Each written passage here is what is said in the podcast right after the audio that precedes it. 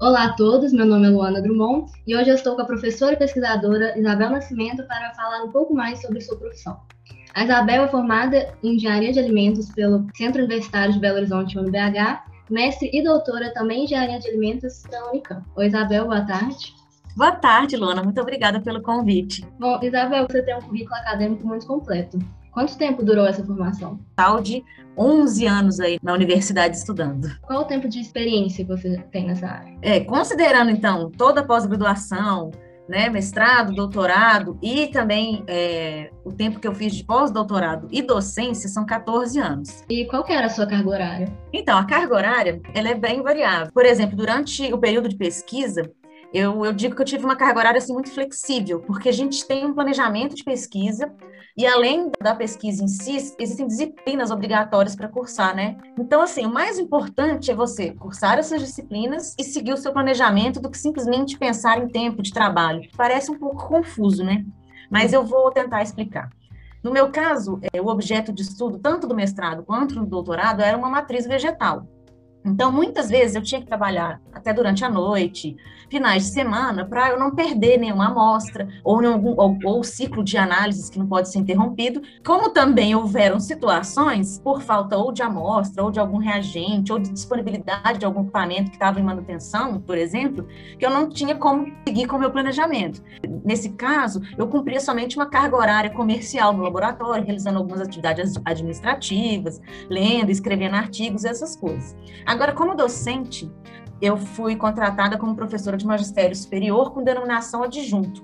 E aí já existe um contrato que variou de 40 até 8 horas semanais. Nesse caso, vale ressaltar que a, a, carga horária do professor ela não acaba dentro ali da universidade, né? O trabalho do professor ele vai além. A gente leva muito trabalho para casa, porque existe um, um, rigor na hora de preparar as aulas, preparar exercícios, preparar as provas e depois corrigir esses exercícios, corrigir as provas. E no meu caso, que eu também orientava alunos no trabalho de conclusão de curso, é a questão de ler e corrigir os, as dissertações, então, assim, vai muito além. Às vezes você trabalha muito mais do que as 40 horas que estão ali no seu contrato. Bom, agora, qual contribuição você acha que dá para a sociedade? Assim, em primeiro lugar, como professora, que é assim a minha grande paixão, eu vejo que a minha maior contribuição para a sociedade é o fato de compartilhar o conhecimento. Muito importante essa coisa de passar o conhecimento à frente, né? E aí, enquanto professor, eu acho que é extremamente gratificante poder contribuir para a formação desses novos profissionais. E eu acho que vai muito além, a gente não contribui somente para a formação de um profissional, mas formação das pessoas, né? E como pesquisadora, eu acho que é o fato de contribuir com o avanço da ciência, com o objetivo, assim, de maneira geral, resolver problemas do cotidiano nas diversas áreas, né, da atividade humana.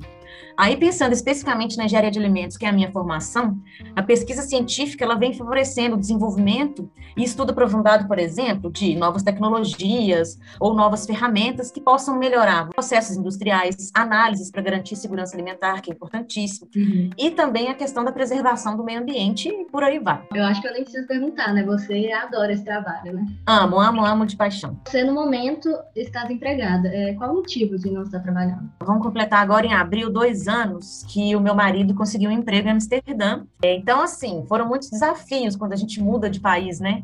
Se adaptar a uma nova cultura e, principalmente, o uso de uma nova língua para comunicação.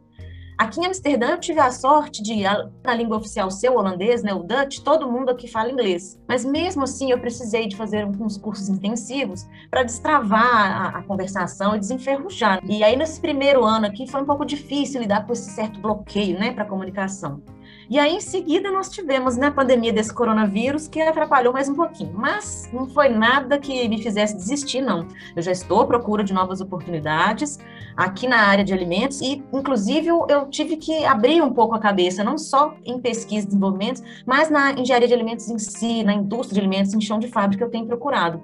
E o mercado aqui está me surpreendendo, ele é muito bom e, assim, eu estou muito otimista. No seu trabalho, você interagia com alguma outra área? Sim, sim. É, tanto na pesquisa, pesquisa quanto na docência, É, a gente, eu tinha sempre a matemática, a física e até a biologia, tudo misturado.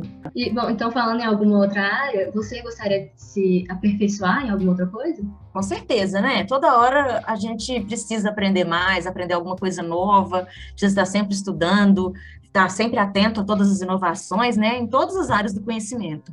Atualmente, eu tenho participado de vários ciclos de palestras e congressos online porque tem se discutido muito, muito a respeito de quais são os novos desafios da indústria de alimentos pós-Covid-19, né? Porque uhum. não é uma doença que é transmitida por alimentos, mas ela vai afetar a cadeia alimentar. Aí a gente entra naquela questão das novas tendências e novas demandas de mercado também. E como era o seu ambiente de trabalho? Eu sempre tive um ambiente de trabalho, tanto o laboratório de pesquisa, quanto a universidade, a sala de aula em si, um ambiente de trabalho muito colaborativo, muito rico, cheio de desafios, de novas descobertas, um ambiente muito amistoso. Eu tirava lições de vida diárias, inclusive. Então, assim, acho que foi um ambiente muito proveitoso, tanto para crescimento profissional como pessoal. Agora, eu sei que criatividade e tomada de decisões são qualidades muito importantes para a sua profissão. Mas quais outras qualidades pessoais você acha que te auxiliam no desenvolvimento do seu trabalho? Então, não sei nem se pode chamar assim de qualidade, mas uma coisa que eu acho que ajudou demais em primeiro lugar é gostar, né? Foram 11 anos estudando desde a graduação até o doutorado. Pensa quanto tempo eu não passei sentada estudando. Então tem que gostar do que está fazendo. Também essa coisa de ter o espírito investigativo, né? Porque certo na pesquisa. Então você tem que você tem que ter um espírito investigativo para saber por que, que aquilo não está dando certo ou o fato de não estar tá dando certo também é resultado. Então eu acho que isso é muito importante. E falando no fato de eu ser professora, eu acho que uma qualidade que me ajudou muito é o altruísmo. Uhum. Eu sempre acreditei que ajudar o próximo era algo importantíssimo. E isso me ajudou muito com as aulas, principalmente com os meus alunos. Eu sempre procurei dar uma atenção muito especial para cada aluno, com muito cuidado. Cada um absorve a informação de forma diferente, então o professor tem que estar ali disponível e com vontade de, de, de ensinar e de ver a, o crescimento daquele outro ser humano. Então, a cada conquista dos meus alunos, sejam em trabalhos, sejam em provas, eu vibrava junto com eles. Para encerrar, o que você acha relevante para deixar como dica aos futuros profissionais? Dá sempre, independente se a pessoa vai seguir carreira acadêmica, como eu segui, ou se vai lá para o chão de fábrica mesmo, para atuação mais aplicada, a gente tem que estar tá estudando sempre, se atualizar o tempo todo, estar tá sempre antenado, porque as coisas hoje em dia estão evoluindo muito rápido. Em segundo lugar, colham é, a profissão que vão fazer, que vão deixá-los felizes ao desempenhá-la sabe? E não tenham medo de mudar de ideia, de se reinventarem, mas façam isso com responsabilidade. Ah, e para encerrar, o que a gente não pode esquecer é do grande, e sim, na minha opinião, o maior problema que a gente tem enfrentado há alguns anos é a questão da poluição ambiental e das mudanças climáticas. Uhum. Então, a hora de fazer algo é agora. E são as pequenas coisas, nas atividades diárias, que a gente pode fazer a diferença. Então, vamos colocar isso na cabeça, cuidar e preservar o meio ambiente que isso aí pode dar muito mais trabalho no futuro. Bom, Isabel, muito obrigada pela entrevista, foi ótimo conversar com você. E aos que estão escutando, muito obrigada pelo seu tempo, espero que tenham gostado. Até mais. Muito obrigada a você, Luana, agradeço novamente.